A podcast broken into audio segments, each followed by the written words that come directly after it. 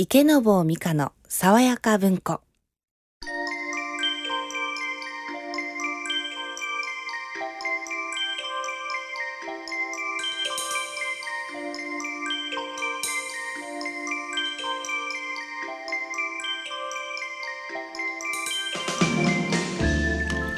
おはようございます。池坊美香です。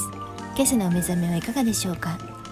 日曜の朝のひととき名作話題の図書をボランティアの皆さんの朗読でお送りする池坊美香の爽やか文庫。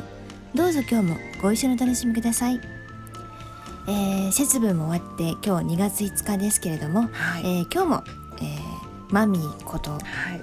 セイラさんと一緒に、はい。えー、30分間、えー頑張っていきたいと思います。おはようございます。おはようございます、ね、先週からあの、はい。マミーを定着しようと思って。そうですね。はい、頑張ってるんですけども。ありがとうございます。あのセラさんもちゃんとあのマミーとマミーでははい。い、この番組で定着できるようにね。あそうですね。ねあわかりました。の随所で言っていただきたいと思います。わかりました。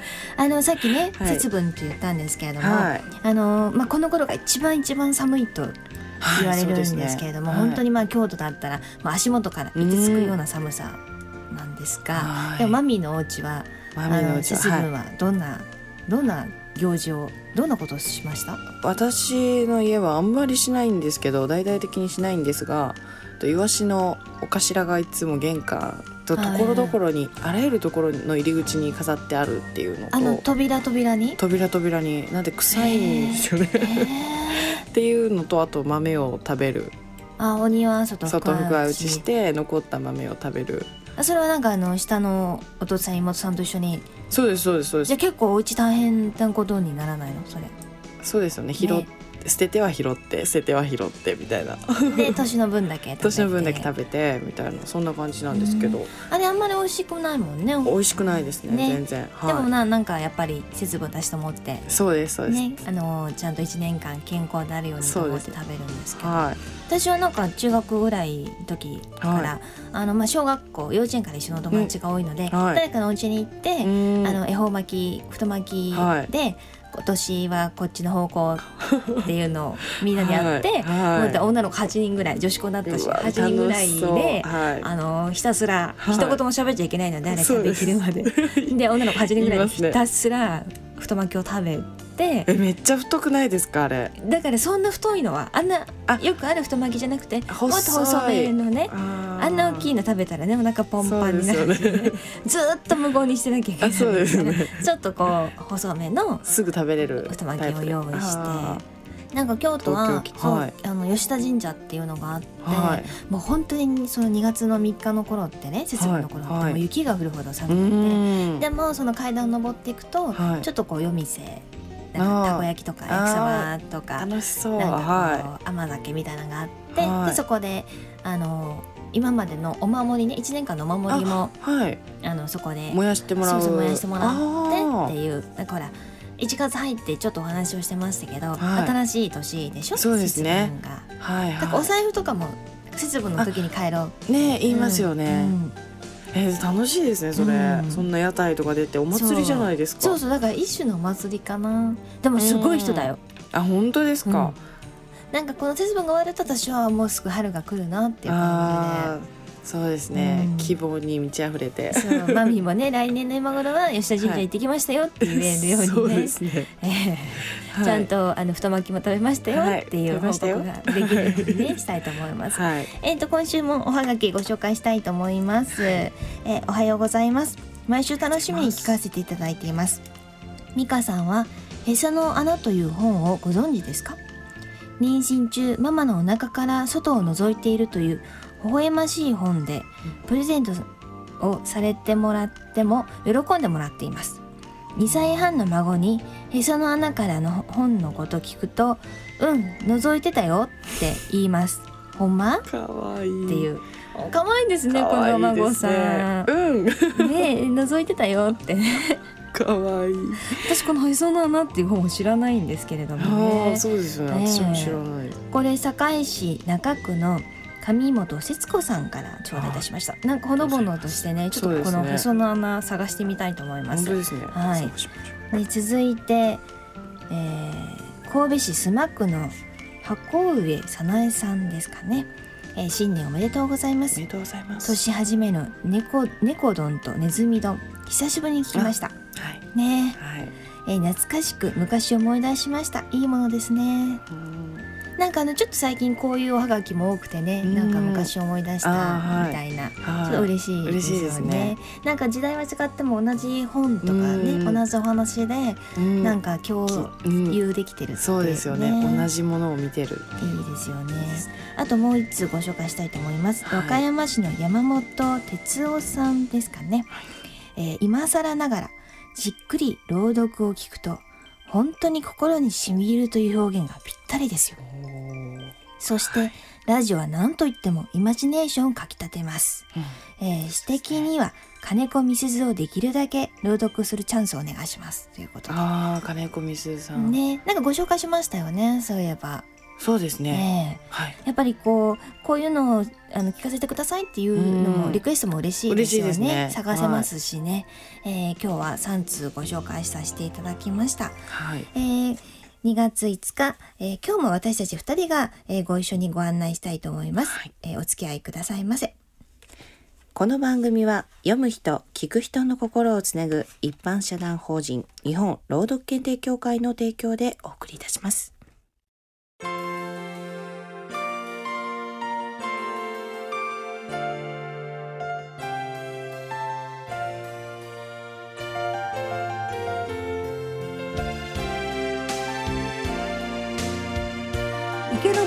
坊美香の爽やか文庫。あのでは続けてご紹介お願いします。はい。3作目ははい。和歌山市の山本さんのリクエストではい。金子みすず作私と小鳥と鈴と朗読サークルラッコンターレの松本優子さんの朗読です。私と小鳥と鈴と金子みすず私が両手を広げてもお空はちっとも飛べないが飛べる小鳥は私のように地べたを早くは走れない私が体をゆすってもきれいな音は出ないけどあの鳴る鈴は私のようにたくさんな歌は知らないよ。鈴と小鳥とそれから私みんな違ってみんないい。これあの最初にね、はい。あのご紹介した山本哲夫さんが、はい。あの金子みすずがいいということで、はい。あのディレクターさんが探していただいて、はい。ねちょうど、はい。朗読にもあったということで、でマミーもすごい好きなそうですね。金子みすずさん。私この方の刺繍をええ。3本持ってます、すごいね。ぐらい好きです。なんかどういうところが？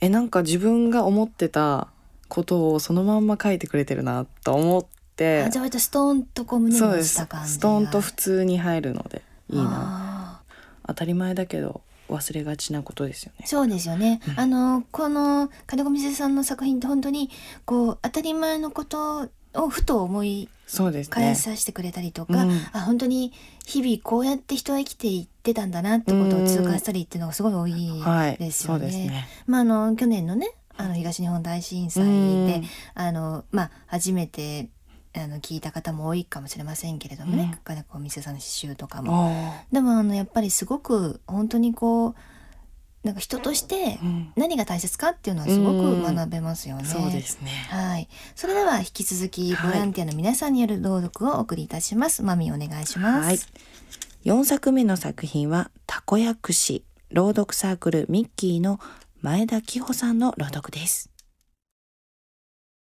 たこ焼くし昔とても親思いの一人のお坊さんがおりました。そのお坊さんの名は善光さんといい今日の町にある小さなお寺で年老いた母親と二人きり細々と暮らしていましたがその母子の仲の良さといったら町中で評判になるほどでした。でもそんな小さな幸福さえ時にはあっけなく崩れてしまうものなのです。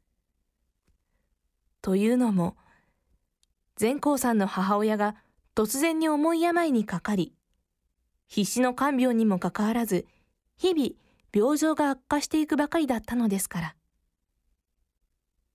医者も手の施しようがなく、とうとう善光さんの母親はすべてのものから見放されてしまいました。善光さんの悲しみようは周りの人の想像を絶するほどのものでした。それでも善光さんは哀れな母親のためにできることを一心に考え、この世の名残に母親の食べたいものを何でも食べさせてやりたいと思い立ちました。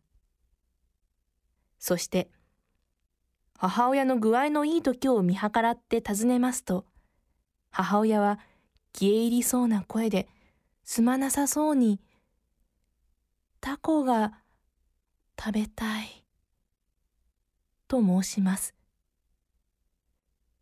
そういえば、お寺では肉とか魚とかいった生き物は口にできないことになっていたのです。それでも善光さんはためらうことなく、母親に食べさせるタコを求めに出かけました。もしも罪に問われることがあれば、喜んでこの身を捧げようと心密かに決心していたからです。やっとの思いでタコを求め、寺の門前まで帰り着いた時、善光さんは運悪く心持ちの良くない人に出会ってしまいましたが、しまったと思った瞬間、手にあったタコは強砲に姿を変え、無事、母親の元まで運ぶことができたのです。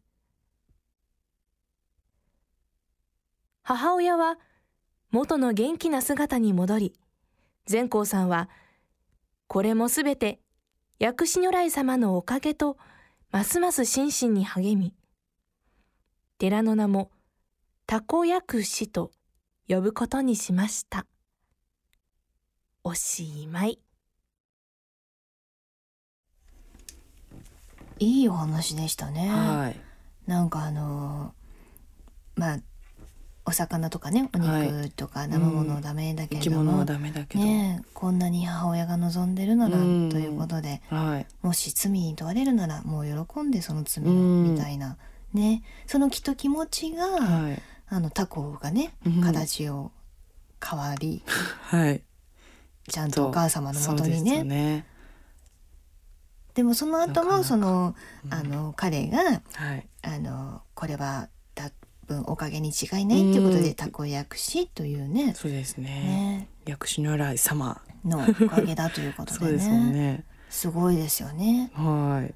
なんかやっぱりなんかどうですか？やっぱりこの信じる気持ち、まあ、愛情ねお母様への愛情からですけど、はい、私はあのこのお坊さんの気持ちはめちゃめちゃよくわかるんですけど、えー、あの食べないので肉とかそういう動物系を食べないんで、おっしゃってましたよね。そうでも、うん、友達とかと言ったら唐揚げ大好きな子とかいるわけですよね、うんうん、でも全然それわかりますね。なんか屋台とかで唐揚げが食べたいって言ってたらああおごってあげようかなとかなりますもんね。全然そこでそういう気持ちにはならないかあの止めようとかそういう気持ちにはならないんでなんかあ分かるなと思って今。で多分お母様も、ほら言っていいかどうかもきっとこう悩みすまなさそうにですもんね。でもやっぱりタコが食べたい。そうそうやってやっぱ探すよね。ね探しますね、うん、もうたとえ罪に問われてもね。そうですね、うん、もうこれがなんか親孝行だと思ったら、ね、そりゃそうですもんね、うん、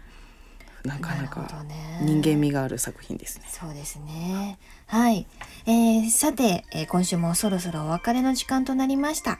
ここで番組からプレゼントのお知らせです、えー、マミーお願いします。毎週お一人の方に3000円の図書カードをそして大阪上本町にありますホテルアウィーナ大阪から毎月一組の方にペアの宿泊券を神戸港大阪湾の夜景を楽しめる神戸コンチェルトのディナークルーズの乗船券を毎月ペアで3組の方にプレゼントいたします。プレゼントのご応募そして番組へのお便りもお待ちしております。郵便番号650-8580ラジオ関西池坊美香の爽やか文庫の係までお寄せください。それでは来週も素晴らしい作品の数々をお送りいたします。来週もぜひお聞きください。今日のご案内は池坊美香とマミーこと白見聖羅でした皆様素敵な日曜日をお過ごしくださいこの番組は読む人聞く人の心をつなぐ一般社団法人日本朗読検定協会の提供でお送りいたしました。